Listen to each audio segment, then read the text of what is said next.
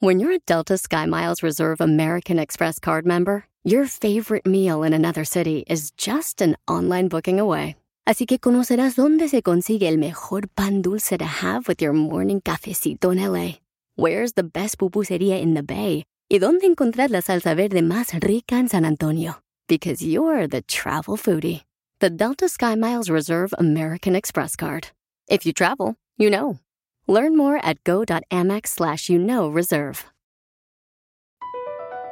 Across America, BP supports more than 275,000 jobs to keep energy flowing. Jobs like building grid-scale solar energy in Ohio and producing gas with fewer operational emissions in Texas. It's and, not or. See what doing both means for energy nationwide at bp.com slash investing in America. El bienestar integral es la forma de encontrar el balance en tu vida y en All for Ness te brindamos las herramientas para encontrar el Ness. Happiness, Wellness, Kindness and Business. Bienvenido.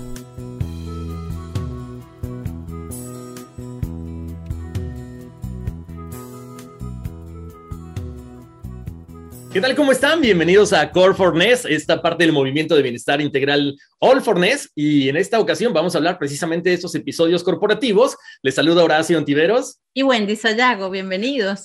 Así es, Wendy, pues ya estamos por acá como siempre, hablando de bienestar corporativo, platicando con líderes empresariales, altos ejecutivos, Wendy, y, es un honor, ¿no? Siempre contar con toda esta gente a quien nosotros hemos visto, todas estas empresas a, los cuales, a las cuales nosotros seguimos, ¿no? Y que impactan a la sociedad y que impactan a la gente en general.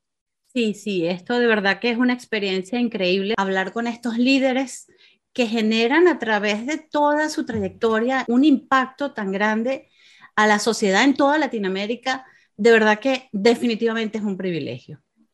Así es, y sobre todo, sabes que, Wendy, cuando los vemos eh, en, bueno, en sus puestos, cuando leemos todo, toda la experiencia que tienen, toda la preparación, todo lo que han hecho, de repente decimos, wow, es gente que ojalá pudiéramos platicar con ellos y, y, de repente la podemos traer aquí a este espacio y cuando nos cuentan, una, la parte humana de cómo son ellos y todo lo que hacen en pro de la empresa y esta empresa hace en pro de la comunidad, creo que es un círculo que nos hace todavía admirarlos más.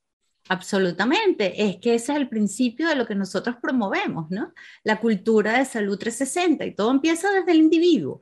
Eh, eh, el individuo es quien impacta a las organizaciones y las organizaciones definitivamente a la comunidad y a la sociedad. Efectivamente, y hoy nos acompaña Ángelo Chirico, él es un líder con más de 30 años de experiencia en la industria de TI.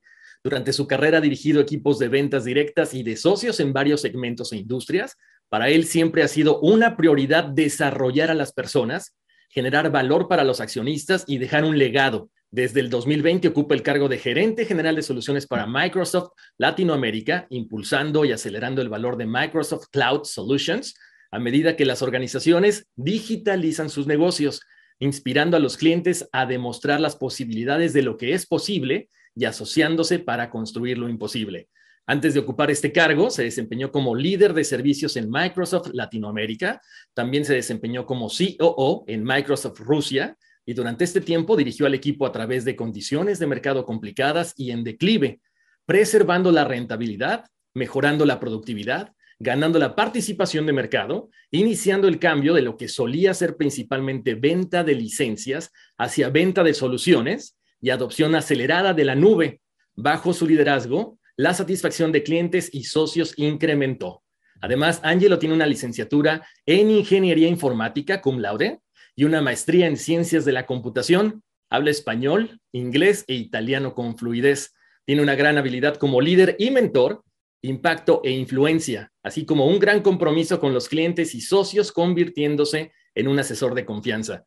Bueno, pues le damos la bienvenida a Angelo gerente general de soluciones de Microsoft Latinoamérica. Angelo, no sabes el gusto y el honor de que nos acompañes, de tenerte aquí con nosotros.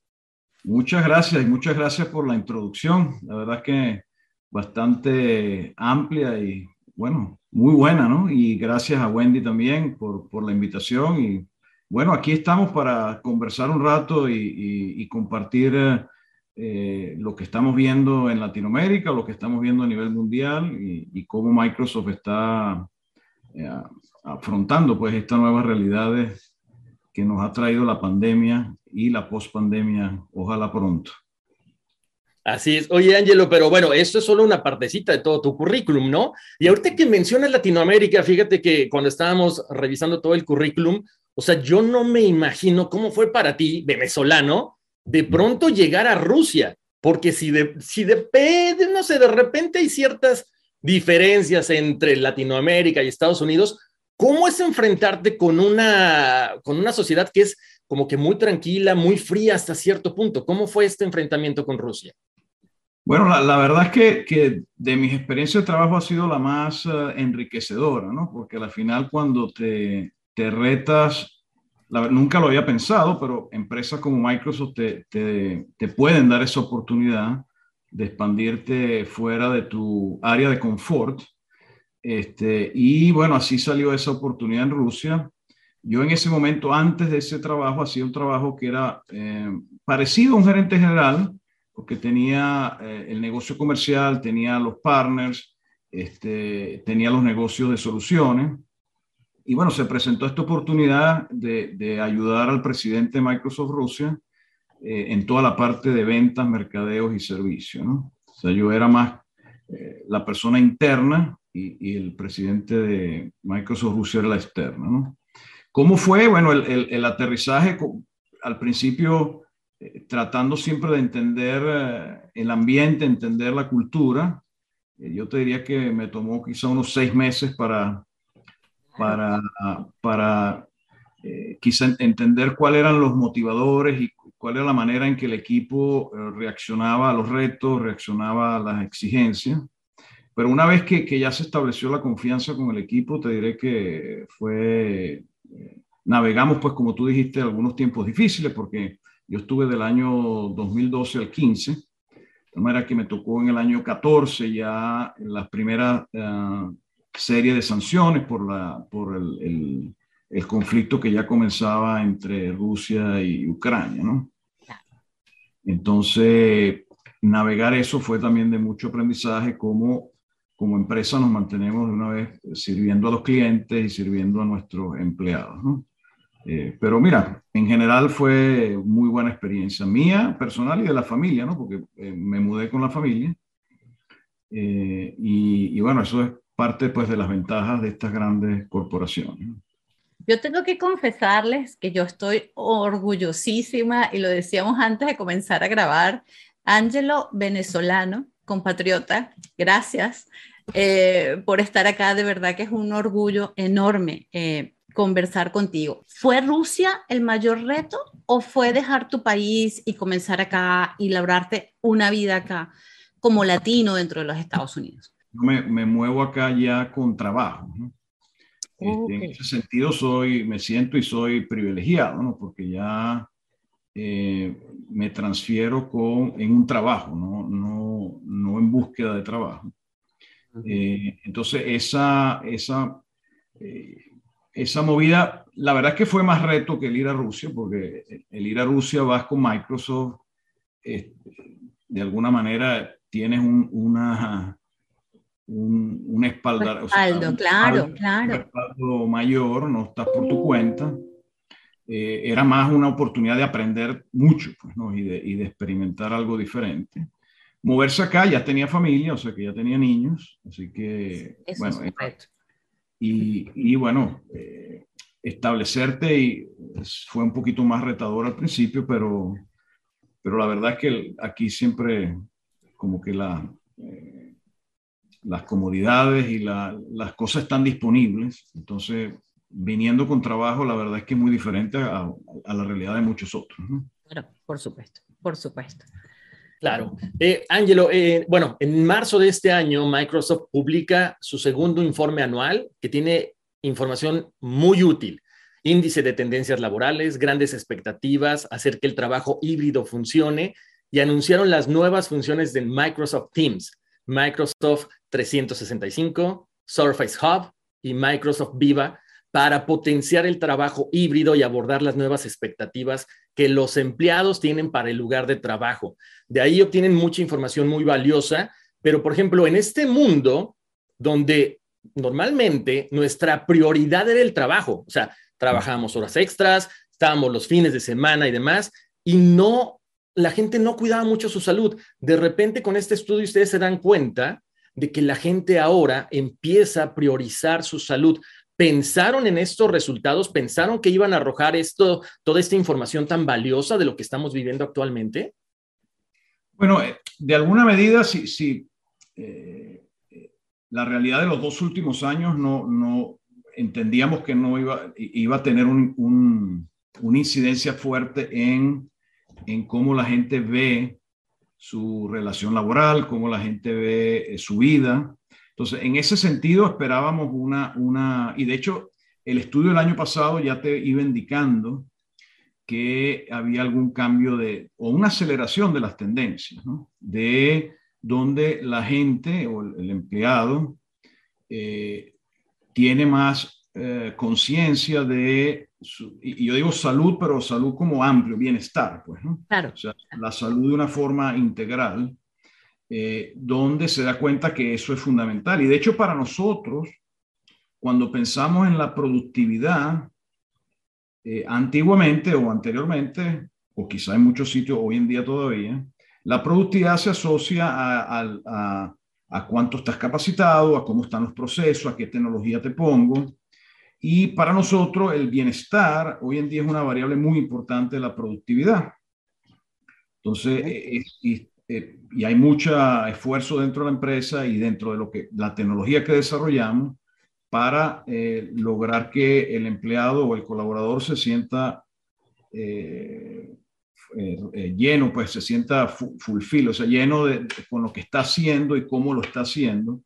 Y que lo que antes nosotros hablábamos mucho, que se hablaba de work-life balance, no sé si es algo que, que, que, les resuena, pero eso era un, un tema antes de la pandemia, eso tiene tiempo y se hablaba todo, el, y en nuestros índices de satisfacción de empleados, eso era un tema que siempre salía, ¿no? Eh, pero más que work-life balance, ahora es cómo, cómo te sientes en, integralmente con personas y, que lo, lo englobamos como tu bienestar. Entonces, no, es, no fue una, una sorpresa que eso aumentara. Quizá cosas interesantes del estudio. Uno es la diferencia entre los datos eh, mundiales de los datos de Latinoamérica porque nosotros en Latinoamérica en ese estudio salimos como unos outliers. O sea, en, el mundo eh, estábamos con 50 y algo por ciento de la gente dice, mi bienestar es mucho más importante que el trabajo, o sea, soy capaz de dejar un trabajo este, si, si, no, si estas condiciones de bienestar no se cumplen. En Latinoamérica llegó hasta el 70%. Algunos, países, algunos países un poco más, algunos países menos. Eh, lo cual eh, te dice que, que, que las empresas y nosotros, pero también nuestros clientes, tienen que prestar mucha atención a esto. Sobre todo ahora que durante la pandemia cambiamos todo, pero cambiamos todos al mismo tiempo algo que nos forzó, nos forzó un evento externo. Ese evento externo nos hizo aprender que había otras formas de colaborar y de ser productivo que además te podían eh, mejorar tu bienestar. Eh, aunque hay ciertos peligros que conversaremos hoy, pero hay ciertos peligros también en eso de el uso excesivo de la, de la tecnología. Totalmente. Eh, pero no nos sorprendió, lo que decir, no nos sorprendió y, y, está claro que las cosas han cambiado. En algún momento, inclusive al principio, al principio no, pero a los seis meses de la pandemia, nosotros decíamos que cosas que habíamos envisionado hace dos años antes de la pandemia y por lo cual se estaba desarrollando mucha tecnología. La verdad es que gracias a Dios, la tecnología estaba bastante lista. De acuerdo. Para cuando la pandemia se... Si esta pandemia nos agarra tres años antes de lo que nos agarró, esto hubiese sido bien, bastante caótico, ¿no? Pero la tecnología estaba más o menos lista nosotros planeamos, dijimos que en dos años vamos a avanzar en un cambio de manera de trabajar y cultural, lo que pensamos que iba a durar 10, 15 años. Este, o sea que la pandemia de alguna manera aceleró algo que nosotros veíamos que iba, que iba a estar ocurriendo. Wow. Ahora, mi pregunta ahora es, ¿qué pasa ahora, Ángelo? Las empresas están, digamos que, forzando a los empleados a regresar a las oficinas, ¿sí? Em, ¿Tú crees que se están tomando las medidas correctas para eso? Están los líderes también porque, a ver, esto es una pandemia que no, es una situación que no se cuidó de niveles, ni de estándares, ni de jerarquía. La vivimos todos. Entonces, como líderes, ¿estamos preparados para forzar a las personas emocionalmente a regresar a las oficinas? ¿Están las empresas tomando las medidas correctas para que eso ocurra? ¿Qué está pasando? Bueno, y eso es también un tema interesante porque ahora viene otra transición, ¿no? Una transición post pandemia, de nuevo. Aquí, aquí en los Estados Unidos la vivimos así, pero eh, eh, ya tenemos ciudades de millones de habitantes otra vez lockdown, pero bueno, asumamos que Exacto. optimistamente y positivamente que estamos acercándonos a la post-pandemia porque también diferentes países en Latinoamérica no, están, no está todo parejo, ¿no? Pero ahora, e, ese, esa, ese afirmación de que la gente está forzando o quiere forzar a la gente a volver a la oficina, eh, tomaría con un, gran, un poco de cuidado, ¿no? Porque uno todavía estamos, así como tuvimos que aprender rápido cuando se, disparó la pandemia y la gente se aprendió muy rápido y, la verdad que yo la necesidad es la, madre de todas las invenciones, pero este, a, la final eh, la gente hizo lo que tenía que hacer. En la post-pandemia, bueno, aprendimos unas cosas, nos acostumbramos a trabajar de una manera y ahora cuestionamos más, porque ya, ya tenemos esa experiencia. Yo lo que digo es que una primera cosa que cualquier empresa y nosotros en Microsoft estamos, no tenemos, no tenemos una, una respuesta absoluta estamos, estamos aprendiendo. Y, y, porque además es muy diverso, de nuevo, puede depender de la cultura, puede depender del país, puede depender de la situación de la persona. Entonces estamos aprendiendo. Es una primera cautela que yo diría o que nosotros tenemos es estemos con esta disposición, que nosotros llamamos en Microsoft growth mindset, de, de no, en vez de creer que lo sabemos todo, enfoquémonos a que queremos aprenderlo todo. Este, en ese sentido, el estudio, el mismo estudio eh, eh, que, te referías antes, Horacio, eh, cuando lo reviso hay una parte que me llamó mucho la atención, que hay una desconexión entre lo que, el, eh, y, en Latinoamérica, inclusive igual a nivel mundial, pero igual en Latinoamérica, entre lo que la, la, la dirección de la empresa piensa y lo que el colaborador o el empleado piensa. Y en el medio de los dos están los managers. Nosotros estamos prestando mucha atención y soportando a los managers de primera línea, que son los que tienen el contacto con los colaboradores, y tratar de entender qué es lo que ellos quieren. Por ejemplo, en, en el estudio creo que decía que la mitad de los, de los líderes quieren que la gente vuelva, vuelva a la oficina, pero más de la mitad de los colaboradores no quieren volver a la oficina.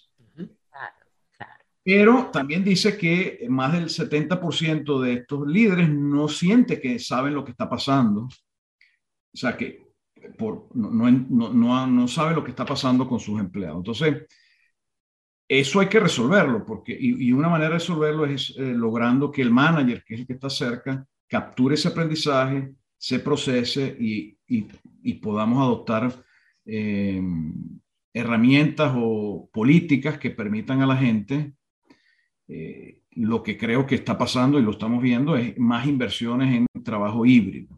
O sea, lo que sí estamos viendo es que el, más del 50% de las empresas están haciendo inversiones para que el trabajo híbrido sea más viable. ¿no? Porque cuando estábamos todos en una sala, funcionaba. Uh -huh. Cuando estamos todos en una pantalla, funciona porque además tenía que funcionar, era lo único que tenías. Cuando ahora empezamos a tener gente algunos en la pantalla, algunos en persona, no funciona. Y nosotros tenemos un tema muy grande que va más allá de, de, los meetings, que es de inclusión, que tiene que ver con género, tiene que ver con raza, pero también con estilo de trabajo. y, y, la parte de inclusión es muy importante en los ambientes híbridos. Mucha de la tecnología, mucha inversión en tecnología, a principio de la pandemia fue para poder lograr buenas reuniones remotas.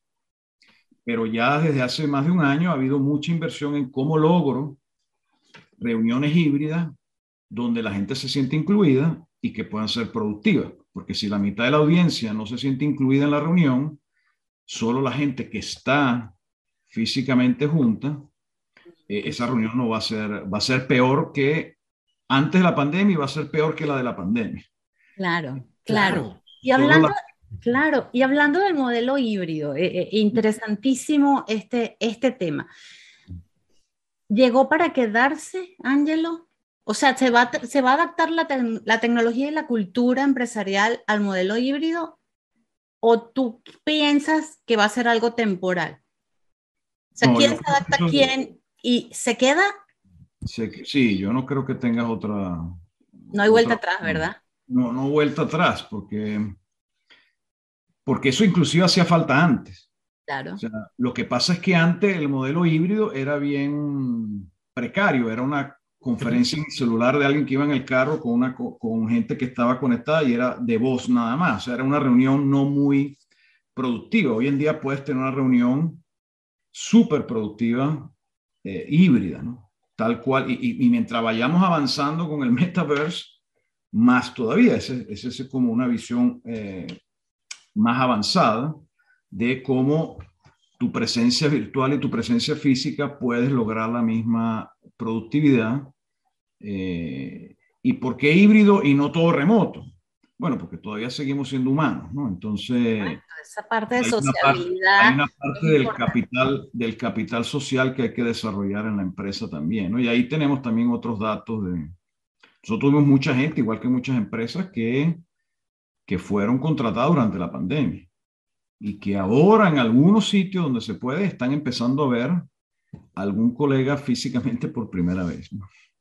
Bueno, en persona ya ni nos reconocemos, ¿eh? Unos, unos engordamos un poquito, otros están más flacos, pero bueno. Exacto, sí, eso, eso también es verdad, ya me, lo, ya me ha pasado varias veces. Bueno, pero eso también está bien, porque podemos usar los filtros, está perfecto.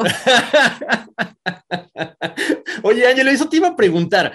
Ahorita vemos que todo mundo, los niños, los abuelitos, todo mundo se conectan, pero me imagino que cuando empezó esta, esta cuestión del encierro, ustedes han de haber estado, o sea, no sé, eh, con un bombardeo de información de no me puedo conectar, no sé qué es, cómo le hago, o sea, ¿cómo fue esta transición de decir, espéreme, o sea, nos sobrepasan las preguntas? Sí, no, y al principio teníamos casi que todo el equipo, bueno, pensando los equipos en la, en subsidiaria, o sea, en los países, eh, era el equipo completo, no importa el rol que tuvieran, eran parte de un task force para eh, ayudar a las empresas, a nuestros clientes, a eh, escalar donde había que escalar el servicio, porque a lo mejor antes solo la mitad de la gente o menos usaba reuniones con Teams, pero tuvieron que ahora hacer el 100%. Entonces, ¿cómo escalarlo? O sea, estábamos con ellos escalándolo, si había que hacer adiestramiento, este, si había que mejorar las conexiones, entonces, bueno, tratando de asesorarlos en esa parte. O sea, que un, un periodo al principio, casi que todos éramos soporte técnico, todos los, empleados. Pues. Claro, claro, este, claro. Eh, y más con las escuelas, ¿no, Ángelo? Porque... Ah, en las escuelas también hubo, y nosotros solos no, todos nuestros partners, nosotros tenemos casi casi más de 100.000 partners en Latinoamérica. Este, y obviamente nosotros, eh, mucho de nuestro eh, reach, pues nuestra llegada al mercado es a través de partners, ¿no? Claro.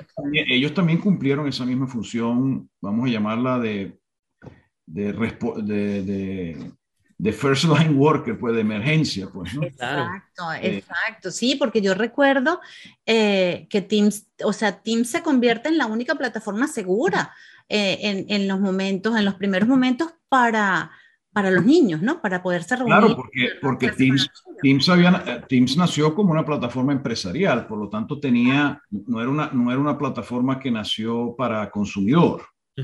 Obviamente la apoyo a los consumidores, pero su, su génesis es, es, empresarial.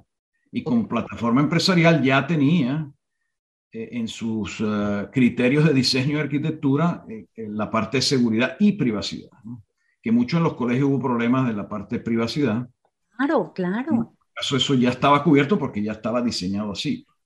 Exactamente, es que yo recuerdo la migración, eh, de hecho lo, lo, hablo por mis hijos, ¿no? Comenzaron una plataforma y después, no, imposible, todo va hacia ti.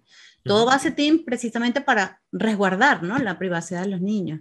Sí, sí, no me quiero imaginar operacionalmente. Sí, el bombardeo, Ángelo. Sí, y gracias a Dios que esto ya estaba en cloud, pues, ¿no? Por eso te digo que, que, la tecnología estaba, estaba lista, lo que no sabíamos es que iba a haber este empujón violento en tres meses. Exacto. Sí. Nosotros más que, más que se, más, creció más de 100 veces el, el uso en tres meses. Entonces, claro, gracias a Dios que tenemos el cloud y el, cloud eh, está más elástico que haber tenido la gente su, sus data centers en sus, en sus, uh, en sus empresas, pudimos escalar y, mucha inversión de, de, potencia de los data centers se, usaron, se usó para esto en un principio, ¿no? Si no, por eso te digo, si no, no lo hubiese podido resolver. Si esto hubiese sido una época donde no había cloud tampoco, eh, no, no ibas a poder hacer nada de esto. No, hubiera colapsado, me imagino. Oye, Angelo, es que son impresionantes todos estos datos que ustedes manejaron, ¿no? O sea, y, voy a precisamente esto de Teams, ¿no? O sea, las reuniones semanales para el usuario promedio de Teams aumentaron 252%, los chats enviados por persona cada semana aumentaron 32% y sigue creciendo. Entonces, aparentemente, o sea, todo aumenta, la duración de la jornada laboral subió 46 minutos, el trabajo fuera del horario laboral, que normalmente no nos gusta, también creció y los fines de semana a un 28 y a un 14%. O sea, ahora significa que estamos disponibles todo el tiempo y eso, si normalmente mucha gente se queja de que a mí me mandas un email fuera de horario de trabajo y no te contesto, ¿qué pasa con todo esto? en, en el estudio nosotros tenemos también alguna data que es anónima, pero que que agrega millones y millones de puntos de, información porque por, el uso de la, de, no solo el uso de Teams, sino el, uso de las agendas en Outlook. Este, entonces te da por lo menos una idea de cómo la gente está utilizando su tiempo. Y efectivamente los datos que, que, que, que mencionaste son ciertos y quizás los más preocupantes serían los fines de semana fuera de horario.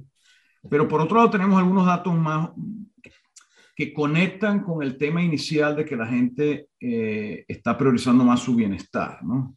Entonces, sí, hay que estar muy cuidadoso, no queremos generar una, lo que se llama, o no sé si lo llamamos, un agotamiento digital. Sí, y sí, está presente, Ángelo, sí. Muy fuerte.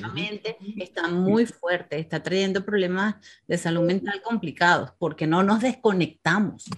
Exacto, pero ahora de nuevo hay, igual hay que, parte de lo que pasó es cómo le das la flexibilidad a la persona, porque el, hecho de, que, que, tú seas más flexible, porque parte del trabajo híbrido también es la flexibilidad, o sea que no todo el mundo tiene que estar al mismo tiempo juntos para ser productivos como equipo, parte de lo que Teams te parece, porque tú puedes grabar la reunión, después comenta, todo se va registrando, y, y yo estaba en, no he estado en reuniones, pero me siento que estuve en la reunión.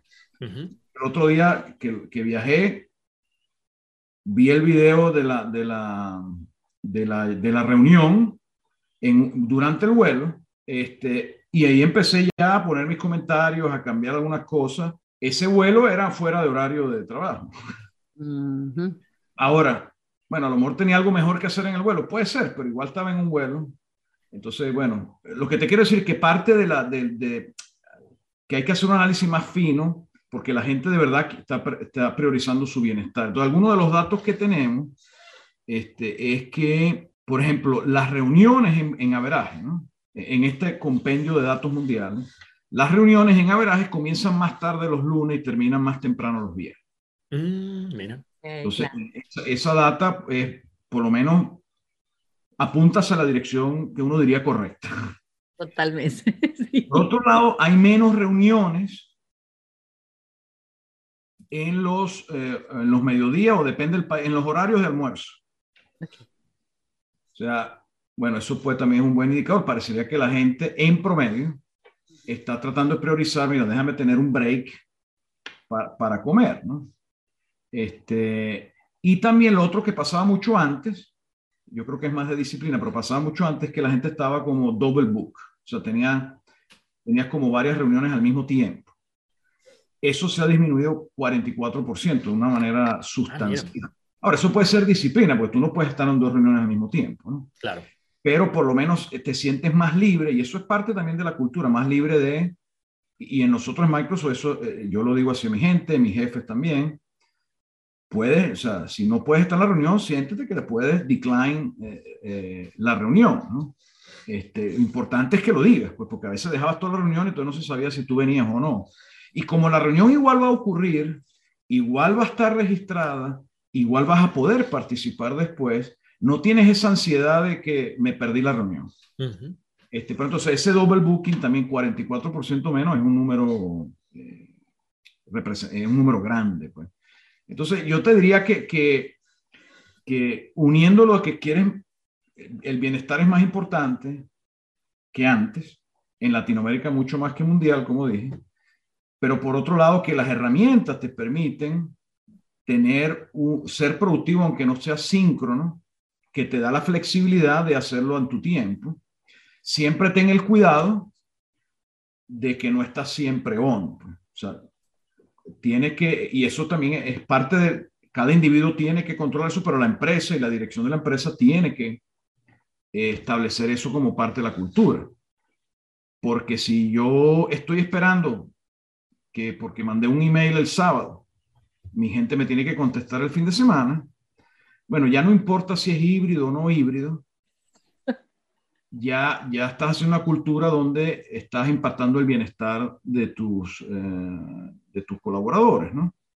Este, y la tecnología te permite, mira, por estilo de trabajo hay gente, yo conozco gente, no soy yo, pero conozco gente que se siente más tranquilo si manda todos sus emails el sábado en la mañana. Ese es estilo de trabajo. Pero su gente sabe que eso es porque él se siente mejor, se libera del estrés y puede pasar un fin de semana mejor. Pero eso no quiere decir que espera que la gente le conteste el fin de semana. Él no tiene problema que le contesten el lunes eh, durante la semana. Si esas reglas están claras, entonces eh, usamos la tecnología, pero cada quien lo usa a su estilo. ¿no? Por lo que estás diciendo, Angelo, eh, yo también creo que las tecnologías nos están ayudando también a que no nos sentamos mal, Horacio, como tú decías, o sea, ¿qué pasa si hay que trabajar un sábado o un domingo? Bueno, pero si yo el martes puedo ver eh, diferida la reunión y puedo igual ser productivo y, puedo cumplir mis metas, o sea, como que baja un poco la presión el tema horario, pues porque la gente lo maneja a su conveniencia, ¿no? Sí, de hecho ahorita antes había dos picos de productividad. Eso estaba leyendo, no sé, no sé si es el mismo estudio o otro, pero había dos picos de productividad que era antes de la comida o del almuerzo, perdón, depende del país, la comida o el almuerzo. Antes de la comida y después de la comida eran como los picos de, de productividad. Ahora se ve un nuevo pico de productividad que es en la noche. ¿Ves? ¿Y qué pasa? Hay gente que, y de nuevo, por eso es que lo de híbrido va más allá de si vas o no a la oficina, es cómo eres inclusivo de la situación de la persona. Hay personas que necesitan hacer cosas en las tardes porque eh, son cosas personales porque pueden ser cuestiones de familia, puede ser alguien que tiene que cuidar a los niños, whatever, ¿no? Este, y bueno, simplemente no está disponible esa hora y se pone disponible después que resuelve todo su, eh, que llamo yo, quehaceres de hogar, ¿no? Y se conecta. O sea, hay ahora un nuevo pico de productividad que es en, en, en la noche, ¿no? Ahora, ¿eso es bueno o es malo? depende si la persona está si eso le genera bienestar o está forzada a hacerlo por, porque tiene que estar siempre on, ¿no? Entonces, por eso digo que no podemos ver la data absoluta. De acuerdo. Creo que es interesante ver que lo que nos dice ese colaborador empleado, y por eso es que dije antes, muy importante esa comunicación entre el manager y el colaborador y pasar ese feedback a la dirección, a ver dónde van las inversiones y, si, y, y dónde deberían hacer más énfasis de, cultural, ¿no? Pero de nuevo, de todas, todas, como te dije antes, la inversión en, en tener espacios que sean eficientes con audiencias híbridas es, eh, es una prioridad ahorita, es una prioridad de nosotros de inversión y mucha de la tecnología que, que ves va orientada a que tú llegues a una sala y el que esté afuera y el que esté adentro pueda ser igualmente productivo en esa reunión. Claro. oye, Angelo, eh, quiero preguntarte esto, porque se me hace algo, algo dentro de lo que estamos viviendo, algo muy interesante. Ustedes tienen un código de vestimenta a la hora de hacer una reunión virtual, porque bueno, Mira, yo te voy a decir algo, o sea, con los emails que mandaban los maestros de mi hijo de, a ver, vayan a un lugar solo, cuidado que no se atraviese nada, porque de repente, es en serio, se, aparecía eh, la mamá que se salía de bañarse o estaban en la cocina, estaban en ropa interior, no sé, me imagino que e, es, es bien complejo para toda esa gente que de repente no tiene un espacio privado para tener una reunión. ¿Ustedes manejan este código o cómo funciona? La verdad es que no, no, no, no, no vi nunca nada escrito de código. Eh, eh, obviamente uno esperaría que, que, que, que, estés vestido. Claro, bueno, uno espera eso, ¿no? Pero se dieron casos que había, había gente que no. Sí, ahora no es un, lo que, no hay, no tienes que usar un jacket o no, no, porque además tampoco hay un código en la oficina, ¿no? De hecho, los códigos nosotros nos rimos más cuando vamos a, los clientes, eh, nos adaptamos a los códigos de los clientes. Ahora, por ejemplo, esto que tengo que se ve en la pantalla, que es el blur y tú tienes otro fondo, eso no existía al principio. Claro. Esa innovación salió rápidamente por ese tipo de problemas porque no tenías privacidad, tenías ambientes abiertos. ¿Qué otra cosa pasaba mucho? Este, y te digo, hay mucha innovación que salió de esta, de, de, este, de esta pandemia. Por ejemplo, perros ladrando. No sé si te pasó, pero eso era bastante común. Bueno, ahora en Teams, por inteligencia artificial, esos ruidos que no son tu voz los filtras. Entonces yo he estado en una reunión donde el perro se pone a ladrar y le digo, disculpe, pero ¿qué perro? Eh, no se oye el perro. Cosas que me pasaban a mí mucho también. Pero es lo mismo, ¿no? Es la persona que corta la grama. Bueno, entonces eso se la Pero eso ya no se oye, eso ya se filtra. Este, entonces hay mucha innovación que se, que se dio para evitar esos, eh, eh, esos eh, inconvenientes, pues que eran porque, bueno, no todo el mundo tiene una oficina cerrada. Y, y, si tienes una oficina cerrada, si, la, si la, eh, las dos personas, si los dos que están en la casa trabajan, bueno, los dos necesitan la oficina, ¿no? Eh, entonces, bueno, te pones tus auriculares y bueno, la voz se, se, filtra.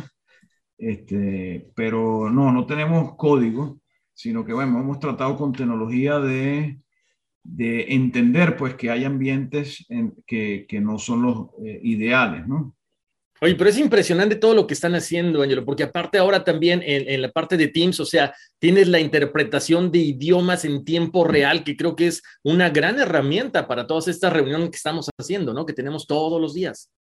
Sí, eso es algo um, que estamos lanzando. De hecho, ya teníamos, eh, que no es lo mismo, pero creo que apunta a lo mismo de ser inclusivo y de, y de, y de ser productivo. Teníamos lo de los closed caption, o sea, los, uh, eh, que, que de hecho, por ejemplo, para nosotros, tenemos muchas reuniones con gente de la corporación y, y bueno, cada quien tiene su inglés eh, y a veces se entiende bien, a veces no se entiende bien. Entonces, si estás en una reunión presencial y no tienes un ambiente híbrido, no vas a ver los closed captions en el pasado. claro. Ahora solo con los closed captions te queda más de la reunión.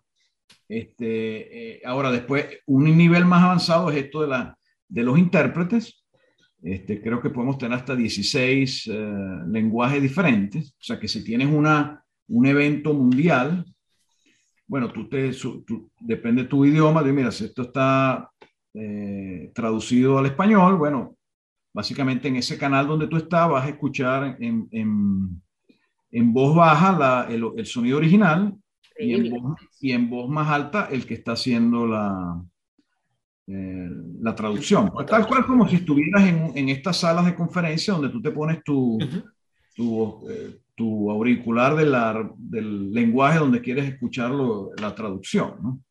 Este, entonces eso está pensado para eventos porque además ahora eh, esto de lo híbrido no es solo las reuniones estas que estamos teniendo, las reuniones de trabajo. La mayor, muchísimos eventos mundiales, bueno, se han hecho todos virtuales, pero ahora van a ser más híbridos. Entonces, mucha de la tecnología también de eventos se está pensando para ambientes híbridos. Nosotros antes a lo mejor podíamos llevar en un evento de cliente 10.000 clientes, este, bueno, ahora hemos hecho eventos que antes era para 10.000 clientes, ahora fueron para 100.000.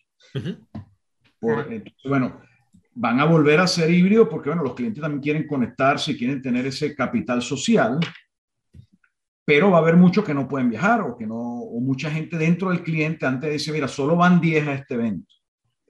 Bueno, y los otros 100 no van. Bueno, ahora van 10 presenciales, otros 100 pueden conectarse y tienen que tener una experiencia en el evento tan buena como los que están ahí. Entonces, bueno, parte de esta, esta, tecnología va avanzando en ese, sobre todo este de los intérpretes, va muy a, ese, a esa, orientado a eso. Si tiene un evento mundial, bueno, mira, tienes 16 idiomas, eh, la gente puede escucharlo en su idioma. Pero cuéntame algo, ¿cómo funciona la primera línea? O sea, ¿cómo te sientes o sea, ¿cómo funciona la herramienta ahora para que te sientas en la primera línea y pueda ocurrir eso que tú estás diciendo? Que a pesar que estén conectados 10.000 o 100.000, te sientas en la primera fila. ¿Cómo ocurre eso? ¿Cómo lo están logrando? Bueno, esto de la primera fila es, es está pensado en lo que es reuniones híbridas. Ok. Pero son reuniones de equipo, ¿no? no ok. Igual, eh, igual no es... Uh, no puedes poner mucha, o sea, vas a poner gente, pero la pantalla tiene un, un, un límite. ¿no? Entonces, imagínate una sala que está preparada para reuniones híbridas.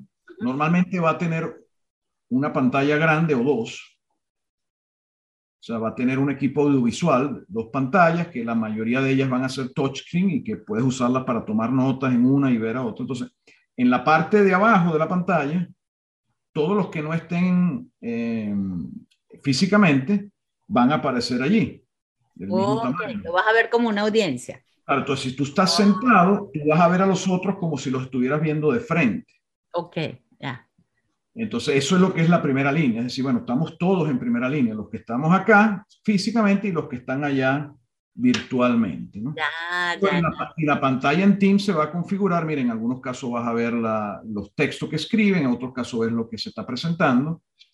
Tal manera que eh, el que esté en la sala también tiene una, una vista bastante rica de, de, la reunión. Y si vas a usar uno de los, si vas a usar una de las pantallas como un whiteboard, que es una funcionalidad que cada vez le metemos más evolución en Teams, bueno, el que está remoto lo ve en su pantalla y el que está ahí puede estar parado y estar escribiendo y el otro ve lo que está escribiendo y el que está en la computadora escribe con su lápiz ahí en la, en la pantalla del, asumiendo que tiene un touchscreen de, de en la computadora, lo cual cada vez es más importante. Justamente que si quieres hacer este tipo de cosas que son más de brainstorming, bueno, usas el whiteboard y el que está remoto ve lo mismo y contribuye igual que el que está, eh, está físicamente. Pero ese, eso es lo que es la primera línea, ¿no? Es para simular de que estamos todos en la misma sala. Ya, ya, ya, ya. Pero ahora me queda clarísimo definitivamente lo que comentabas al comienzo de la conversación las herramientas que ustedes están desarrollando para poder que esta, esta modalidad híbrida realmente sea no solo productiva, sino inclusiva, ¿no?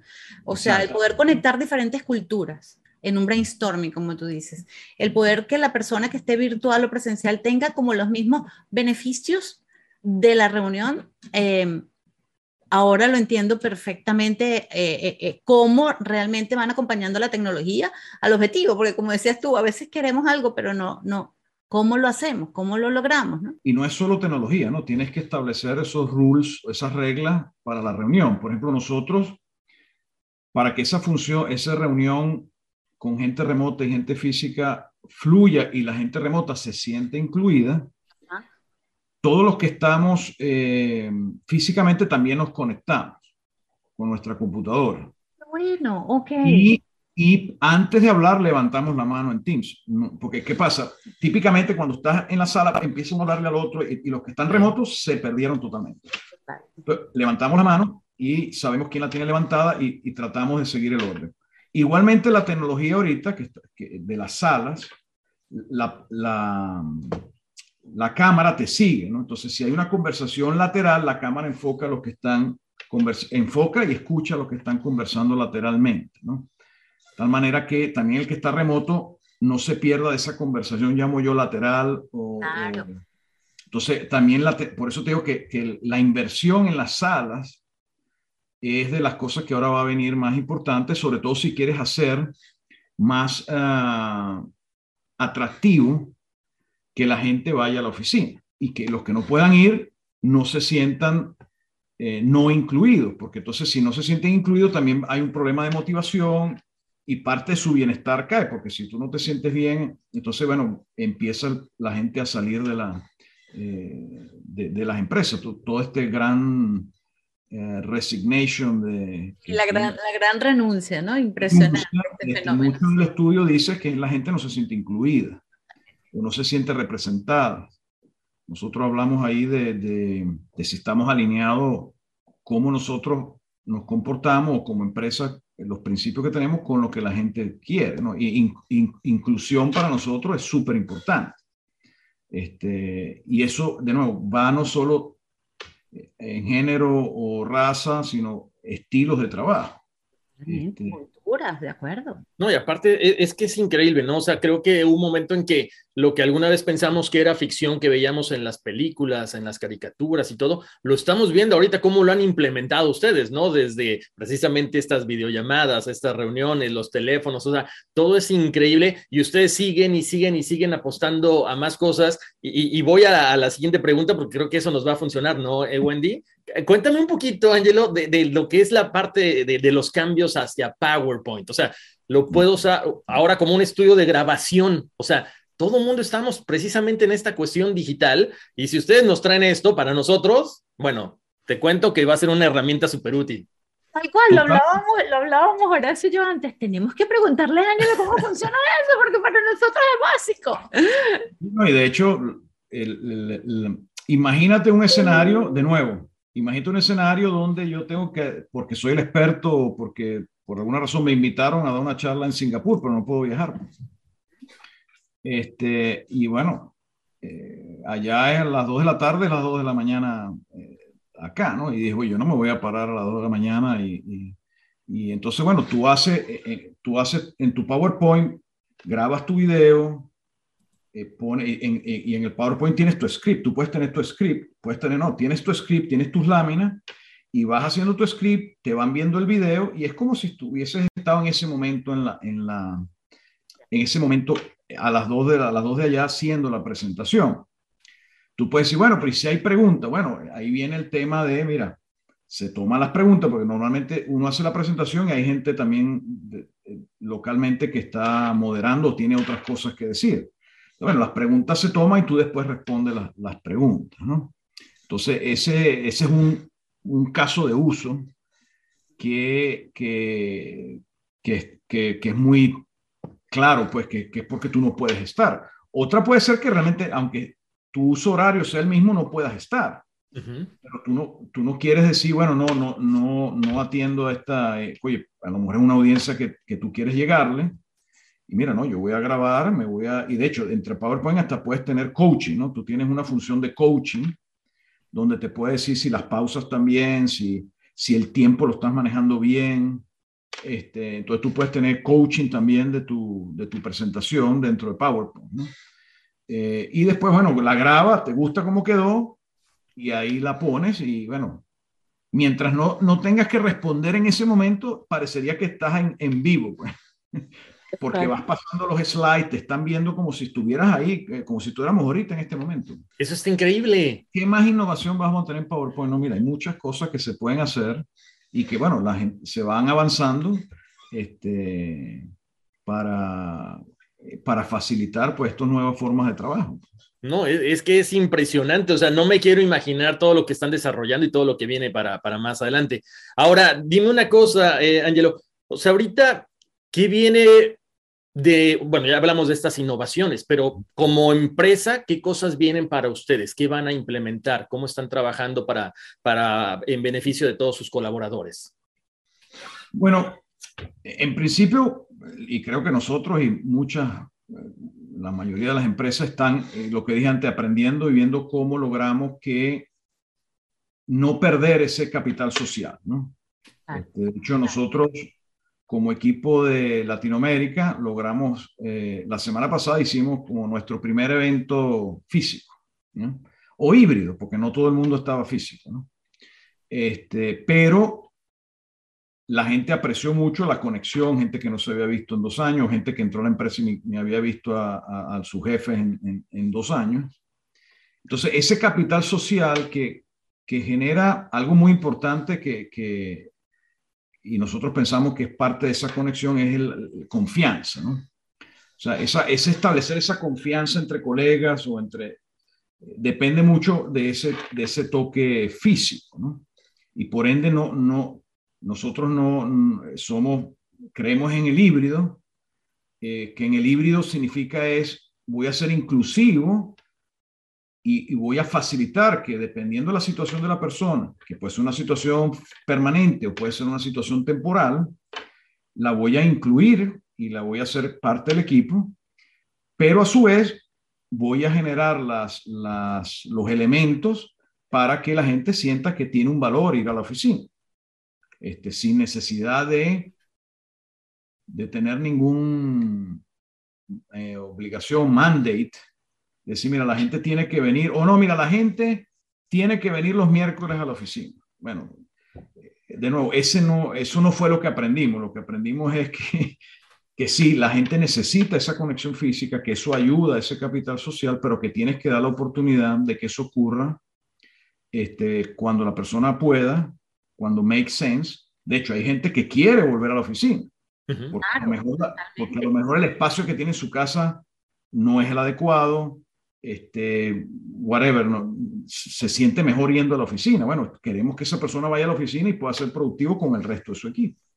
Entonces, te digo, estamos en esa parte de inversión, pero también de, de eh, lograr que eh, las personas se sientan incluidas y que esa inclusión implique también que sientan valor de ir a la oficina eh, y de compartir con, con, con, la gente de su equipo eh, y generar esa confianza, porque para nosotros la velocidad en lo que va nuestra industria, mm.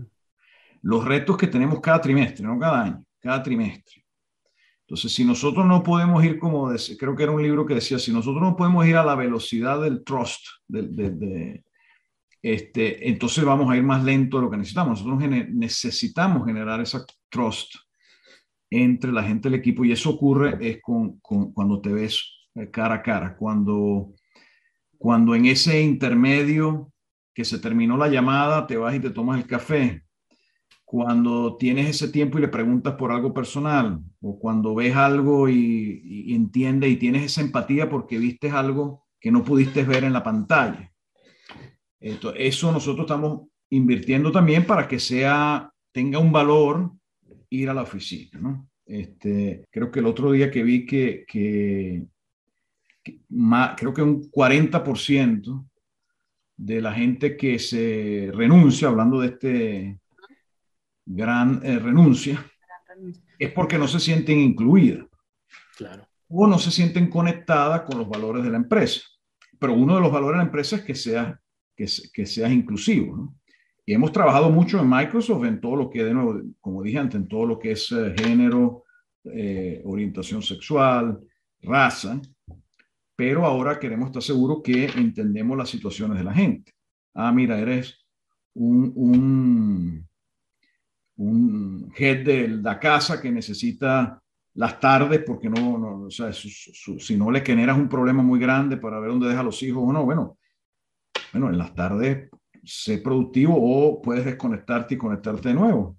Pero a lo mejor en la mañana resulta que sí quieres ir a la oficina porque, quieres ver a tu, a tu empleado. Ah, mira, bueno, ve a la oficina y, igual vas a ser productivo. Cuando vayas en el commute puedes ser productivo también. Eso antes era un poco difícil, hoy en día está bastante fácil. Este, por lo menos en voz, porque no puedes estar viendo si estás manejando, ¿no? Si no estás manejando, bueno, ya puedes tener una reunión totalmente, yo la he tenido una reunión totalmente como si estuviera en mi escritorio, las puedo tener en el carro, este, si no estoy manejando, obviamente. Eh, pero bueno, ese, ese es parte del, del, del, foco que tenemos. Y, y, bueno, todas estas tecnologías las probamos siempre nosotros. Somos como, hay una terminología que usamos que se llama dog food.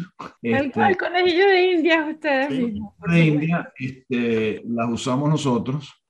Eh, y, y, la verdad es que, que, yo, yo soy optimista, pues. soy optimista de que que la gente eh, y, los directivos pues van a entender que tienes que generar la condición y cuando genera la condición para que el trabajo puedas tener elección de cómo lo quieres hacer, la gente tiene la necesidad de conectar físicamente también, entonces va a ir a la oficina cuando, cuando pueda ir o cuando sea conveniente ir y además no va a tener ninguna eh, desventaja por ir a la oficina. Entonces, ese, pues, en ese sentido soy optimista de que simplemente lo que hicimos fue acelerar algo que iba a ocurrir, la pandemia lo aceleró, pero nosotros ya íbamos a un mundo que el, el ambiente de trabajo iba a ser móvil e híbrido. Ángelo, y hablando del impacto ya social de mm. todas estas herramientas que ustedes, que ustedes eh, desarrollan, generan, prueban y que por supuesto que ustedes van mucho más de lo que hoy tú nos puedes compartir, eso lo entendemos. Pero fíjate algo, uh, conversábamos Horacio y yo uh, hace un rato de que las grandes metrópolis, las grandes ciudades, de hecho, conversábamos de Nueva York, ¿no? Las grandes pérdidas que están teniendo las grandes ciudades en su parte inmobiliaria, ¿no? La cantidad de, de, oficinas que están quedando vacías precisamente por todos estos modelos. Pero yo le comentaba a Horacio que es impresionante cómo en contraposición, eh, leía en estos días del, del Foro Económico Mundial que decía que hay países que están dando incentivos a las personas para que se vayan a vivir a lugares más remotos. ¿Tú crees que toda esta tecnología y todos estos desarrollos definitivamente van acompañándonos con todo lo que hemos compartido en la conversación. Entendemos que ustedes van, incluso van mucho más acelerados y van acompañando toda esta crisis y todos estos cambios tan violentos que hemos tenido que adoptar. Pero como sociedad, ¿cómo va a impactar estas herramientas a estos cambios, Ángelo? ¿Crees tú que se va a poder cambiar los polos económicos? Sí, vamos a ver un cambio en este sentido, viendo los dos escenarios tan extremos ¿Están las tecnologías preparadas para que eso ocurra? Bueno, ahí eh, inicialmente de las cosas que nosotros hemos visto y nos pasó también, voy a hablar de Latinoamérica, nosotros en, en, en Microsoft es, uno, estamos incluyendo más a la gente que no es de las capitales. O sea, normalmente en Latinoamérica todo ocurría en las capitales, eh, o todo no, pero casi todo. ocurría sobre todo en, en el mundo donde nosotros nos, ah, nos movemos desde el punto de vista de toma de decisiones, de, comerciales. Y lo que estamos viendo es ya estamos adquiriendo, estamos pudiendo incorporar talento a la empresa que no, que no está en las capitales. Porque fuera de las capitales hay muy buenas universidades. Este, normalmente, pues estoy hablando de Latinoamérica. Este, y lo que, la única opción que tenía ese egresado de esa universidad era irse a la capital. Bueno, no la única, pero era una opción bastante frecuente irse a la capital. Hoy en día no tiene que hacer ese movimiento. No es el fenómeno que, que tú estás apuntando, decir, que me voy de la capital hacia, hacia el interior, pero creo que sí hay un fenómeno donde vamos a, eh, y, y, creo que es muy bueno para Latinoamérica, vamos a ver más polos de desarrollo fuera de la capital. Y yo creo que eso este, eh, eh, son parte de los super éxitos económicos de otra gente. Por ejemplo, si tú vas a Alemania, no ves un, ciudades, de todas las ciudades, eh, no, yo, tú vas viendo y está todo eso repartido por todos lados, todo lo que es el, el, el, desarrollo económico ¿no? y la, las posibilidades. Entonces, digo, eso ya lo estamos viendo y la tecnología está. O sea, ya, oye, tendrías que estar en un sitio muy aislado que a lo mejor ya sería más turístico en este caso, pero estoy diciendo, si, prácticamente, si mira, si vas de la capital a, ciudades eh, secundarias o terciarias en, el tamaño, ya hay muy buena infraestructura. Eh, estoy hablando de Latinoamérica, no sé, pero en Latinoamérica la hay. Entonces eso ha hecho que mucha gente joven no tenga que estarse moviendo porque además, volviéndolo del bienestar, bueno, hay gente que no quiere estar eh, con la polución, que no quiere estar uh, con el tráfico. O sea, eh, eso es parte de tu bienestar, ¿no? Entonces, si no te tienes que mover y puedes ser, trabajar en la empresa que querías trabajar, creo que eso es un cambio que va a ser muy positivo para, para, para nosotros en Latinoamérica. Nosotros no hemos visto éxodo. En Estados Unidos puede ser que se ve más, este, nosotros, bueno, yo no soy experto, pero no, no, no hemos sentido un éxodo, este, porque bueno, si la gente ya tiene eh, un asentamiento, tiene relaciones familiares, este, bueno, mira, nosotros no hemos visto un éxodo de decir, mira, me voy a vivir, ha, ha habido casos, pero quiero decir que no lo veo como, no es lo que veo todos los días, eh, a menos que sea de nuevo alguien más, eh, ¿cómo lo llaman? Generación Z o... Sí, la generación Z no tienen apego a nada, definitivamente. Algunos, y puede ser algo de los millennials, puede ser porque todavía a lo mejor no tienen ese arraigo. Exacto. Y bueno, mira, quieren eh, estar más en un área más natural y eso va a ocurrir y creo que la tecnología está preparada para eso. De hecho, yo tenía un, o tengo, pero una persona en el equipo, claro, en la pandemia, eh, se rentó un RV y trabajó en el RV y se pasó a todos los Estados Unidos. Este, Interesante. Y la, verdad, es que hasta, que no me lo di, hasta que no me lo comentó, no me enteré. Siempre lo veías en tu oficina virtual, perfecto. No, no, de hecho hay movimientos. Hay, hay, de hecho, yo sigo algunos influencers que fomentan entre los millennials, lo que tú decías, y, y, ese, ese, ese límite que está entre los millennials y la generación Z, de la oficina, eh, oficina por el mundo, creo que le llaman. Entonces se van y, y, y van, eh, de hecho, veía un caso de una surfista que se mudó de Madrid a las Canarias y igual, su jefe ni lo sabía. Siempre tenía... Eso, eso, va a ser gente que quiere ser full remote. Sí. Y hay, de nuevo, va a haber trabajo donde tú puedes hacer full remote. Si tú eres freelancer, claro.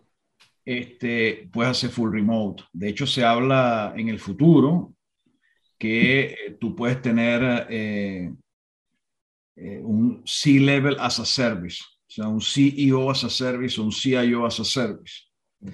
Bueno, eso tú lo puedes hacer donde tú quieras, ¿no? Si eso vamos hacia allá, la tecnología va a estar para, para hacer eso, es cuestión más de cómo, cómo eso es, aceptado y cómo es eh, em, incorporado pues a la, a la, dinámica de la empresa. Este, pero yo lo que he visto es más, claro, casos de esto, gente más joven que todavía no tiene un arraigo, que, mira, puedo trabajar donde sea, no, el capital social no lo estoy generando ahorita, no, no, no necesito eh, generar esa conexión personal con la gente, pero es depende del rol. Pues. Por ejemplo, nosotros estás haciendo una, una estrategia de go-to-market. Bueno, normalmente quieres tener un poco de ese trust en la gente y, para caminar más rápido, inclusive a veces cuando estás eh, cuando estás eh, resolviendo problemas complejos, donde tienes muchas variables y tienes mucha gente que, está, que tiene que ofrecer una parte de la solución, bueno, eh, depende de la situación, si tienes esa confianza generada en el equipo, vas a moverte más rápido. ¿no? Si tu trabajo es más, em, te doy una especificación, tú me generas un outcome, bueno, a lo mejor no importa dónde estés y no te interesa conocer a la gente, sino los que están ahí surfeando contigo, funciona, pues lo importante es que la persona se sienta bien, que haga el trabajo bien que uno tiene que hacer y que tengamos las herramientas para que se sienta incluido en, en ese rol que está haciendo. La tecnología sí está y va a haber más, pues siempre va a haber más, eh, pero creo que es positivo en el sentido de, eh, volviendo al tema de Latinoamérica, de que cada vez tengamos las ciudades que no son las grandes ciudades, que, la, que sean más, uh, se quede el talento ahí. Una vez que se queda el talento ahí y se arraiga ahí, la ciudad se va desarrollando más rápido. Claro. E-, es fascinante todo lo que nos estás contando, Angelo, y, lo que nos espera. Nada más estamos así como que cavilando a ver qué más vendrá. Y bueno, esto es fantástico. Eh, te queremos agradecer muchísimo todo este tiempo eh, que nos has dado, que nos has brindado, eh, compartiendo todo el conocimiento, todo lo que están haciendo ustedes como empresa y, sobre todo también agradecer, ¿no? Porque creo que, por ejemplo, en este caso, Wendy y un servidor y, y mucha gente que nos ve y que nos escucha, estamos usando estas tecnologías y de repente no sabemos este, ojo, no sabemos ni cómo usarlas, ni cómo se, se, desarrollaron, ni nada, pero estamos tratando de entenderlas y muchas veces nos quedamos cortitos. Pero, Angelo, mil gracias por estar aquí con nosotros. Yo creo que tendremos, Wendy, me atrevo a, pedirle a Angelo que nos vuelva a visitar, te volveremos a invitar porque hay tantas cosas que platicar de lo que está pasando y con alguien con tu experiencia es fascinante. No, no, gracias a ustedes, a, a Wendy, a ti, Horacio. La verdad es que ha sido una conversación muy amena. Y bueno, obviamente sí, tendremos otra, otras oportunidades, quizá abordamos otros temas, pero la verdad es que el tema de hoy es bastante mm, actual y creo que importante porque afecta a la gente y, y es una prioridad para nosotros, como te dije antes, que, que la gente se sienta incluida en, en, su manera de trabajar y sea tan productiva como el resto, cada uno en su manera de, de trabajar, ¿no? Este, y que no perdamos eso de la conexión social o el capital social. Totalmente, totalmente. De verdad, Ángelo, ha sido un placer.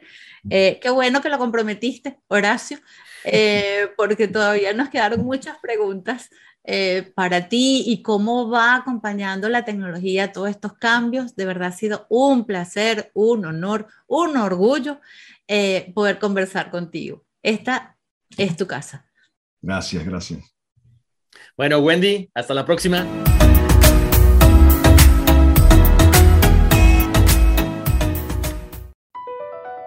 Across America, BP supports more than 275,000 jobs to keep energy flowing. Jobs like building grid-scale solar energy in Ohio and producing gas with fewer operational emissions in Texas. It's and, not or. See what doing both means for energy nationwide at bp.com slash investing in America.